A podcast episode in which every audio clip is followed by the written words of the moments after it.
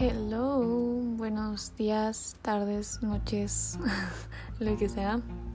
Bienvenidos a otro capítulo de Nunca Quieto. El día de hoy vamos a hablar sobre cómo ser más productivos. ¿Por qué?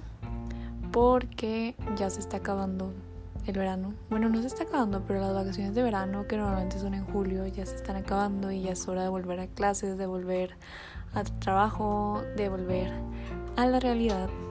Y a veces no es tan fácil porque como estar de vacaciones, o sea, no sé si a ustedes les ha pasado, pero a mí sí, que estás tan inmerso como que en las cosas que tienes que hacer, en tu estrés, que cuando de repente ya sales de vacaciones y todo este tiempo libre, es como, oh my god, ahora qué, qué hago, qué hago con todo este tiempo libre. Entonces al principio te sientes raro, pero al final siempre te terminas acostumbrando a una nueva rutina. O sea, mucha gente pudo encontrar de que la repostería como su nuevo hobby, leer, ver series y creas una nueva rutina que cuando te toca volver a estudiar, volver a trabajar ya es como, ok, wait, no estaba preparado para esto, me ha faltado descansar más, pero pues tenemos que volver, ¿no? y como cualquier cambio, obviamente nos va a costar un poquito volver a adaptarnos y es difícil, o sea, de levantarme a las 9 de la mañana, ahora me tengo que levantar a las 7 o a las 5 o de estar todo el día viendo series o películas a, ok, tengo que hacer cosas, tengo que ser productivo, ¿no? Y es eso, o sea, es esa presión de que, ok, ahora tengo que ser una persona productiva, ya no puedo estar solo descansando tirando flojera. Entonces, les voy a dar algunos consejos de cómo ser productivos y si los buscan en Google obviamente los van a encontrar, pero yo se los voy a decir porque a mí me han funcionado, porque yo los apliqué, me funcionó y tal vez a ustedes también les sirva un poquito tal vez mi experiencia, entonces eso es lo que vamos a hacer hoy.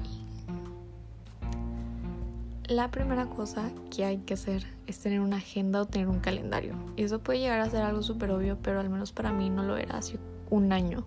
Porque sí llegué a tener agendas, ya, o sea, físicas y en el celular, pero no las usaba porque me daba flojera estar anotando las cosas o me confiaba que me iba a acordar, que para qué las anotaba, pero de verdad no o sea, no se confíen de su memoria por más buena memoria que tengan porque al estar estresados o están pensando en una cosa se te olvida todo lo demás. Entonces es bueno tener un calendario, tener una agenda donde puedas anotar las cosas en qué fecha y en qué hora necesitan estar hechas o necesitas estar en ese lugar.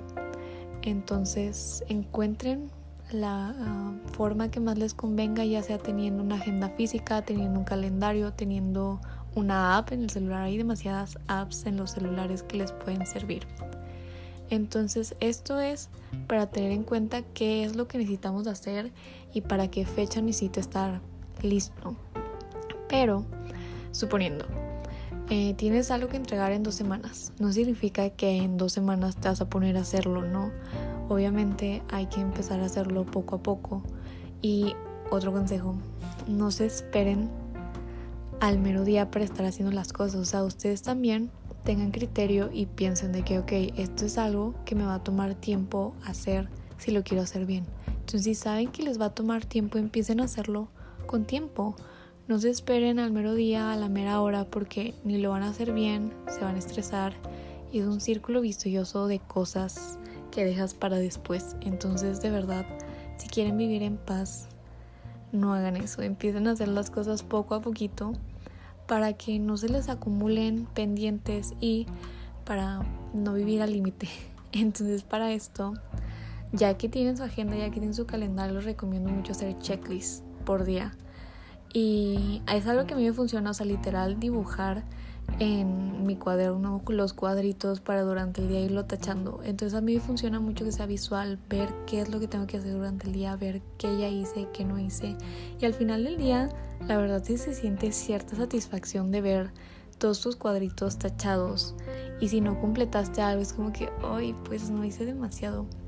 Nada más que al hacer checklists hay que ser muy realistas porque tal vez nos ponemos en el día hacer mil cosas, pero de verdad vas a hacer estas mil cosas. O sea, también hay que ser realistas, saber qué sí podemos hacer, qué no vamos a hacer. Porque si anotas demasiadas cosas, ver esa lista, ni siquiera te van a dar ganas de empezar. Entonces, anota solo lo que tú sabes que sí vas a hacer y lo que necesitas ser hecho ese día. Resumen de cómo hacer buenas checklists. Número uno, que sea realista. No notes nada que no vayas a hacer en realidad. Que sea visual. Esto ya depende de cada persona. Yo en lo personal no soy muy buena dando diseño a las cosas haciéndolo bonito. Entonces solo me funciona con mi pluma negra y hacer los cuadritos. Si tú quieres hacerlo más bonito, pues súper bien. Y si no, no hay problema. Y también hay que ver cómo podemos hacer que la lista pueda tener sus prioridades. Mi ejemplo es que, ok, yo pongo mi lista de cosas que tengo que hacer a fuerza ese día y aparte tal vez secciones, o sea, cosas si llego a tener tiempo, cosas si me siento súper productiva y quiero hacer todo porque ya acabé lo que sí tenía que hacer y aparte quiero hacer más, pues ahí está las cosas que podría hacer. Pero sí puede funcionar tener prioridades, tal vez las puedes anotar al principio o subrayarlas o algo, pero márcalo, ¿sabes? Eso ya depende de cada persona.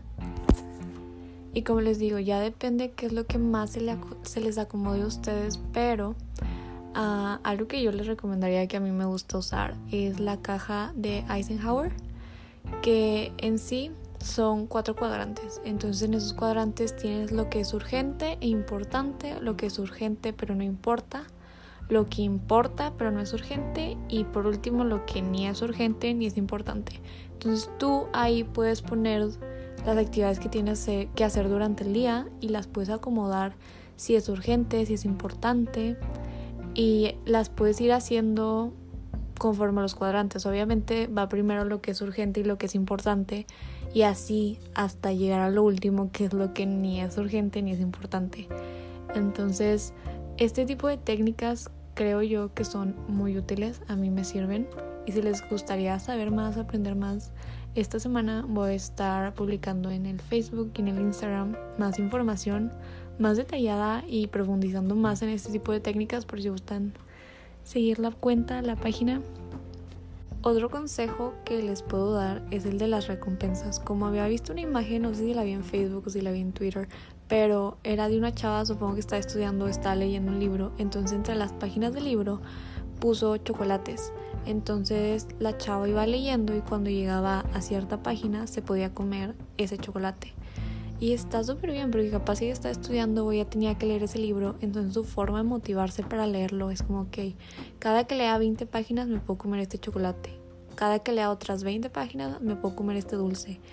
Y es algo que a ella le funciona y tal vez nosotros lo podamos hacer, tal vez no con chocolates o con dulces, pero suponiendo, tú te puedes decir, ok, voy a ver el siguiente capítulo de mi serie hasta que termine de ver esto. O si saco 100 en mi examen, me voy a comprar esa blusa que quiero. Ya varía de persona a persona y siento que esta es una técnica muy de niño chiquito, pero funciona. Así que aplíquenla, ya sea con chocolates, ya sea con ropa, ya sea con descansos o cualquier tipo de premio, pero aplíquenla. Sí funciona. Ahora, antes del siguiente consejo quiero hacer una aclaración. Ser productivos no significa ser máquinas, porque claramente no lo somos, somos seres humanos, tenemos necesidades fisiológicas como ir al baño, ir a tomar agua, tenemos distracciones, nos cansamos, nos aburrimos, nos fastidiamos de las cosas. Entonces es imposible estar horas haciendo lo mismo sin que te aburras. Y tal vez sí, sí lo puedes hacer, pero al final vas a terminar harto, fastidiado de todo y si quieres hacer otra cosa te va a costar bastante porque ya tu cerebro va a estar cansado. Entonces, el siguiente consejo y súper, súper importante, creo yo que es el más importante, es saber tomar descansos. ¿Y por qué es importante tomar descansos? Les voy a dar un ejemplo súper fácil. En el gimnasio o si hacen ejercicio en su casa, pues solemos hacer repeticiones, ¿no? O sea, suponiendo, si quiero hacer 100 repeticiones, haces cuatro sets de 20 repeticiones y entre cada set descansas 30 segundos o un minuto, ya depende, ¿no? Entonces no sé si ustedes se han puesto a preguntar por qué cuatro sets de 20, por qué no hago las 100 seguidas o por qué no hago 50 y 50 o por qué no hago menos y tomo más descansos. Todo esto tiene una razón. Y no podemos hacer demasiadas repeticiones hasta cansarnos y ya no poder más. Hacemos las necesarias para que nuestro cuerpo tenga que hacer un cierto esfuerzo y después descansamos. Descansamos para que nuestro músculo se recupere de ese esfuerzo, de esa fatiga y poder seguir haciendo las repeticiones que nos quedan para poder hacerlas bien y alcanzar a hacer todas las que nos faltan. ¿Qué pasaría si no tuviéramos ese descanso? ¿Qué pasa si yo hago las 100 repeticiones seguidas? Tal vez no llegaría a las 100, tal vez a las 50 ya estaría súper cansada y ya me rendiría. O tuviera que tomar un descanso mucho más largo que ese minuto, que esos 30 segundos para poder terminar. Si no me creen, inténtenlo, hagan 100 repeticiones seguidas o hagan las, los 4 sets de 20 y ustedes díganme cómo se sienten mejor, cómo aguantan más y verán ahí la importancia de descansar. Y este ejemplo es un ejemplo físico, es del ejercicio de nuestros músculos, pero para nuestro cerebro es igual. No podemos estar cuatro horas trabajando, estudiando, haciendo lo mismo porque nuestro cerebro se cansa. Necesitamos darnos descansos. Y obviamente no va a ser de, ah, estudio una hora y descanso dos, porque así no vamos a lograr nada y no vamos a poder ser productivos. Hay muchas técnicas como una muy famosa es la técnica de Pomodoro, que son 25 minutos haciendo lo que tengas que hacer y descansas 5 minutos. Hay muchas aplicaciones que ya tienen el timer o tú puedes poner el temporizador en tu celular. O hay otra que a mí me gusta más, que es la 90-20 y es igual, trabajar 90 minutos, una hora y media y descansar 20 minutos. A mí me gusta más esta porque creo que 25 minutos es muy poquito tiempo para hacer algo significativo. Igual 5 minutos a mí se me hace muy poquito para descansar. Entonces yo prefiero la 90-20. Y no necesitan regir su vida por una técnica o una regla en específico. Simplemente ustedes digan, ok, quiero estudiar dos horas y voy a descansar una hora. O quiero trabajar 15 minutos y descanso 5 minutos. Y este es un consejo que les aseguro completamente que sí funciona. No varía de persona a persona, les aseguro que todos necesitamos un descanso de vez en cuando, a menos que seas un robot o a menos que seas un superhumano. Si es así, me gustaría ser como tú, pero no lo somos. Entonces, hay que descansar. Muy importante. Ya habiendo hablado del descanso, ahora el siguiente consejo es respetar el tiempo asignado, respetar tus horarios. En el descanso, si vas a descansar, descansa completamente. No estés pensando en qué tienes que hacer, no estés pensando en cómo podrías hacerle, descansa. Igual, si estás trabajando, dedícate a trabajar, no a distraerte, no a ver otras cosas. Y si tienes otras actividades por hacer, como por ejemplo hacer ejercicio, pon una hora. O sea, muchas veces ponemos pretextos de que no es que no tengo tiempo para hacer ciertas cosas, pero yo de verdad creo que si a alguien de verdad le interesa, va a encontrar tiempo. Entonces, suponiendo, a las 7 de la noche voy a hacer ejercicio, entonces todo lo que tenga que hacer antes de las 7 de la noche lo voy a dejar listo para las 7 de la noche poder hacer mi ejercicio o si quiero ver un programa o una serie, aplica lo mismo, solo hay que respetar los horarios y no combinar actividades. Y repito otra vez, no somos máquina, tenemos que guardar tiempo para actividades esenciales. Hay muchas personas que dejan de comer por hacer cosas, está mal. Pongan horarios para comer, para hacer ejercicio, para todo lo que sea necesario de verdad, no se perjudiquen ustedes mismos solo por querer hacer más cosas en menos tiempo. Y mi último consejo, pero no menos importante, tal vez sea uno de los más importantes, es no se presionen tanto. Hay días que nos levantamos con mil ganas de hacer mil cosas y otros días en los que ni siquiera queremos pararnos de la cama. Sean compasivos con ustedes mismos y no se presionen de más, porque luego entran problemas como ansiedad, como el estrés, y les aseguro que absolutamente nada vale más que su salud mental.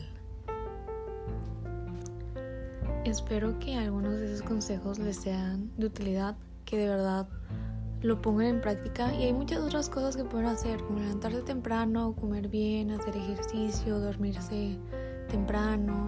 Hay muchas cosas que son complementos, pero yo quise enfocarme en lo que a mí me ha servido y creo que a los demás también. Así que espero lo puedan poner a prueba, no subestimen nada, puede que algo les funcione. Y si les interesa saber más o profundizar más como lo que hice, lo que dije de la caja de Eisenhower, voy a estar explicándolo más durante esta semana en el Instagram y en la página de Facebook de Nunca Quieto Queda. Se escribe igual que como se llama este podcast. Entonces, si gustan ir a checarlo, ahí va a estar. Si gustan darle follow o darle like a la página, muchas gracias. Y muchas gracias también por escucharme y por llegar hasta aquí. Nos vemos.